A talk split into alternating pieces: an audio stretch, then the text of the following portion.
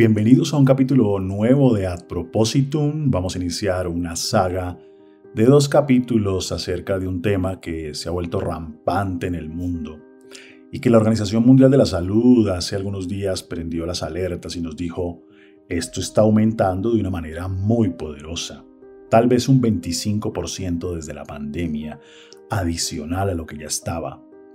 Vamos a hablar de la ansiedad le ponemos diferentes sinónimos, a veces con algunas variaciones. Hablamos de angustia, de miedo, de aprehensión, de ansiedad. A veces decimos que es diferente y que tiene este otro componente, pero básicamente vamos a comprender que la ansiedad es algo normal de la vida. Existe, existirá y que cumple una función. No es gratuita, no está ahí por un capricho de la naturaleza.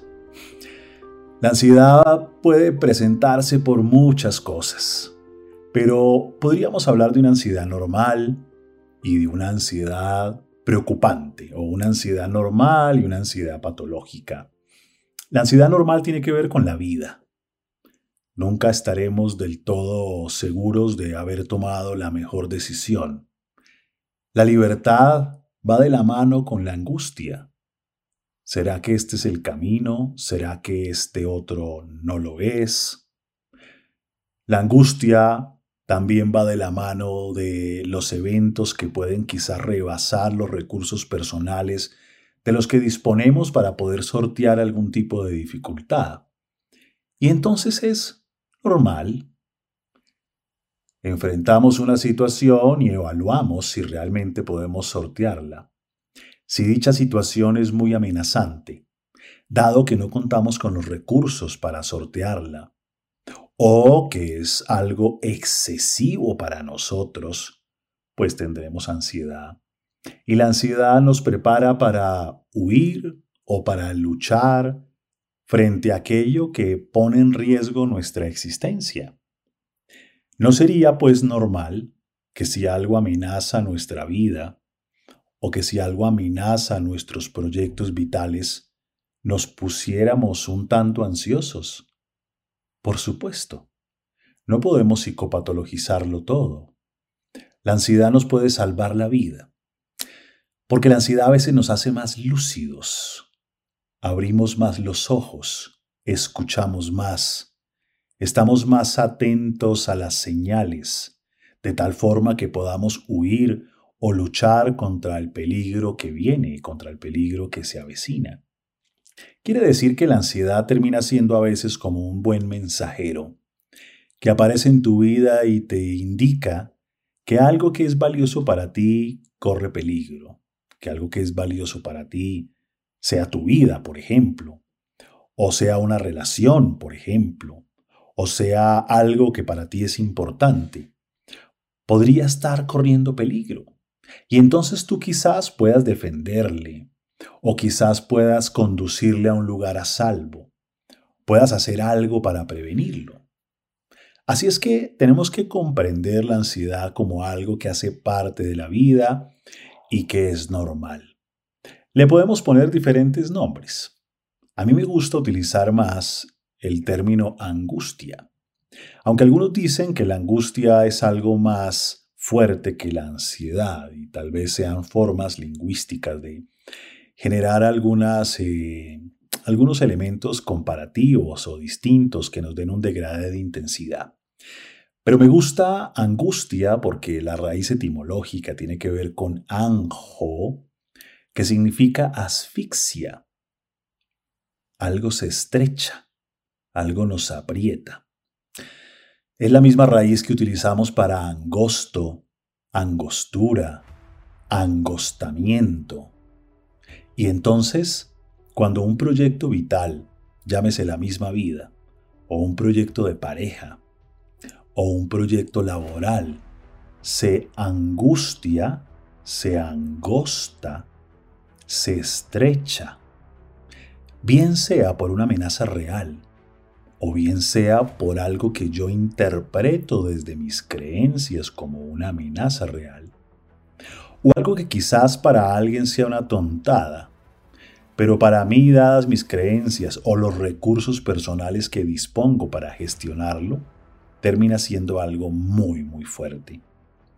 Y ahí entonces tenemos una sensación de presagio, como un mal por venir que viene, que se aproxima.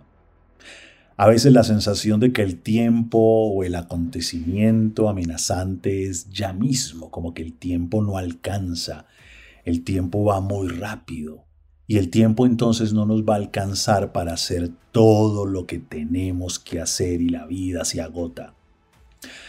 Nos sentimos apretados en nuestro cuerpo, como si nuestro espíritu quisiera desencarnar, como si quisiéramos salir de ahí. Y entonces nos apretamos. Nuestro proyecto se angosta y nos apretamos y nos falta el aire. Y nos apretamos tanto que la sangre corre más rápido por las venas y la temperatura aumenta y quizás bruxamos, apretamos nuestra mandíbula y esta metáfora de vivir apretado como una manera de comprender la angustia es bien interesante. Ahora bien, tenemos que saber distinguir cuándo es una ansiedad normal de la vida y cuándo se nos está convirtiendo en un problema. Hay ansiedades que pueden ser problemáticas en sí mismas y que a veces no tienen que ver con las creencias o los aprendizajes. A veces tiene que ver con problemas de nuestra química y nuestras hormonas, quizás la tiroides que se ha venido afectando Tal vez una arritmia cardíaca que nos pone nerviosos con la sensación de muerte inminente. Tal vez fruto del abuso del café o la cafeína o las bebidas energetizantes. Tal vez alguna droga que consumimos. Quizás un coletazo de las apneas y dejar de respirar por las noches. Ahora bien, hay otras que tienen que ver básicamente con nuestras creencias, con aquello que nos parece terrible e insoportable, y con la ausencia o debilidad de recursos disponibles para manejar aquello que nos parece terrible e insoportable. Esa ansiedad normal que puede implicar a cierta sensación de presagio, sentirnos un poco apretados o preocupados, puede llegar a convertirse en un problema y se convierte en un problema cuando vivimos una preocupación constante, no esporádica, acerca de varias actividades o acontecimientos. Cuando nos sentimos agitados o nerviosos, no un ratito por la mañana, gran parte del día, casi todos los días. Cuando nos sentimos cansados, pero no por la noche después de una jornada laboral, no, gran parte del día, casi todos los días. Nuestra mente se pone en blanco, o nos distrae, o nos lleva a otros lugares y nos produce una dificultad importante para concentrarnos. Pero no un ratito, gran parte del tiempo. Nos ponemos irritables por cualquier cosa. Nos ponemos tensos, generamos contracturas musculares, y nuestro sueño se altera. Y cuando vivimos esto durante un periodo importante decimos, a ver, esto que era una simple ansiedad se me está convirtiendo en un problema de ansiedad. Por supuesto, el cuerpo tiene las formas de enterarnos que esto se está complicando, porque el cuerpo habla. Quizás estamos sudando mucho más, Quizás nuestro estómago nos está jugando una mala pasada porque funciona mal, ¿no? Quizás nuestro corazón nos da taquicardias o nos da arritmias. Quizás el odontólogo nos mande una placa para los dientes porque nos los comemos de bruxar. O tenemos cefaleas complicadas porque nos duele la cabeza. Cefaleas tensionales con el cuello jalando para que nuestra cabeza se haga hacia atrás. Pues el cuerpo avisa y nos dice algo está sucediendo, algo está pasando. Y eso quizás es lo visible. Sin embargo, hay cosas que, pues que no son visibles y que tienen que ver con el origen o las causas de la ansiedad. Y no me refiero a aquellas que son más de tipo biológico, quizás, como las que comenté hace un momento. Me refiero a aquellas que tienen que ver más con la posibilidad de la muerte psicológica. Me explico. Eh, hay muerte que no es psicológica, hay muerte que es física. Hay cosas que amenazan nuestra vida. Y cuando nuestra vida es valiosa, pues nos angustia que corra riesgo. Y algunas personas pueden llegar a desarrollar hipocondría y sienten que tienen un infarto inminente o que tienen un nuevo cáncer o que tienen algún tumor y consultan al médico y después quieren una segunda opinión y también asisten a donde el doctor Google eh, hasta que puedan estar completamente seguros que no tienen ninguna enfermedad que los va a matar. Eh, por supuesto, este alivio de la seguridad de no tener una enfermedad que los va a matar dura poco, porque a la semana habrá un nuevo tumor o habrá un nuevo cáncer. Ahí la ansiedad se ha convertido en otra cosa, pero efectivamente la hipocondría es un tema de ansiedad y de ansiedad a la muerte física, al enfermar.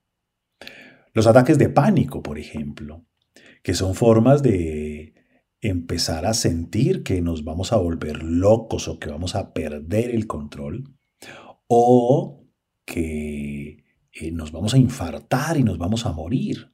Y empezamos a respirar en medio de este apretarnos, de esta estrechez, y es como si el cerebro mágicamente dijera, ay no, desmayémoslo y nos desmaya y recuperamos el control. Es algo eh, hermoso. No es literalmente así, pero es algo hermoso.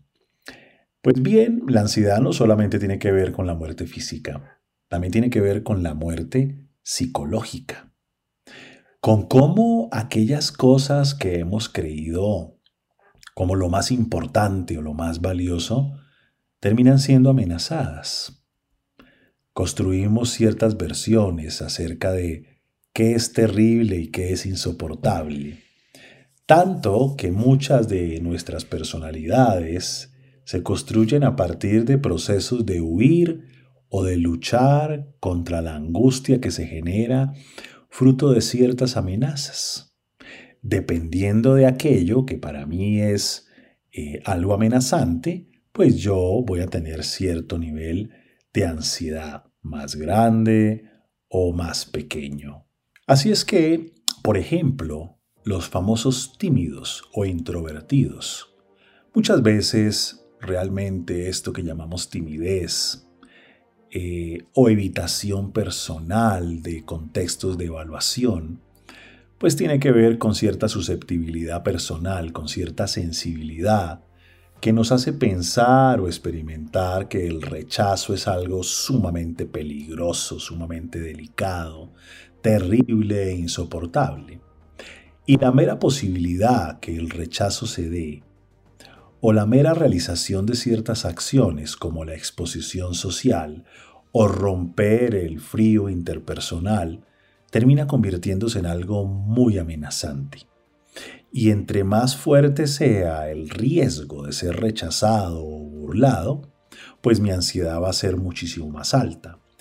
Entre más sea inminente que tendré que exponerme socialmente y por lo tanto se aumenta la probabilidad que eso que me parece terrible o insoportable aparezca, más ansioso me siento.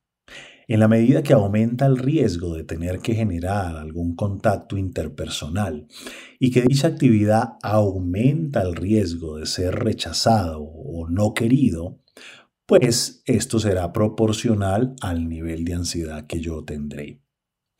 Veamos, por ejemplo, el caso de las personas dependientes a nivel afectivo. Si yo sé que para mí es terrible o lo peor del universo ser desaprobado, no ser querido, pues seguramente todas aquellas actividades que aumenten la probabilidad de ser desaprobado o no ser querido van a implicar un nivel de angustia. De manera proporcional al nivel de la amenaza. ¿Eso qué quiere decir? Quiere decir que si yo tengo que hacer un reclamo, por ejemplo, si yo tengo que generar algún tipo de eh, conflicto, si yo tengo que decir algo que pueda generar cierta molestia, pues voy a aumentar la probabilidad que el otro tenga una reacción que para mí sea dolorosa, como la desaprobación. Y entonces mi nivel de ansiedad va a crecer al tamaño de la amenaza. O por ejemplo hablemos de los que son obsesivos, en donde se nos volvió quizás terrible o insoportable equivocarnos, fracasar o errar. Y entonces enfrentarnos a ciertos contextos o realizar ciertas actividades que aumentan la probabilidad que eso que es tan insoportable, terrible o horrible se haga realidad, pues por supuesto que la sensación de ansiedad va a ser proporcional a esa amenaza. Luego, a eso me refiero con la muerte psicológica. Me refiero a que a veces en la vida tenemos que enfrentar cosas que pensamos que son aniquiladoras, que son eh, la muerte, que son el final del proyecto, ¿no?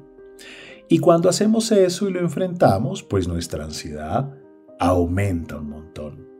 Terminamos entonces convirtiéndonos en especialistas en huir o luchar de todas aquellas situaciones, conductas o personas que aumentan la probabilidad de hacernos sentir amenazados. Y ahí vamos hasta que la ansiedad nos hace colapsar, nos enreda la vida, nos enferma, nos trae consecuencias delicadas.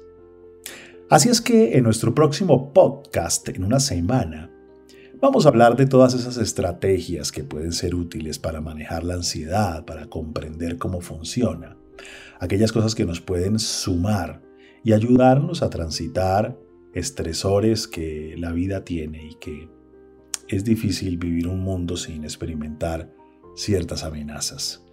Nos vemos en una semana, un capítulo más de Ad Propositum.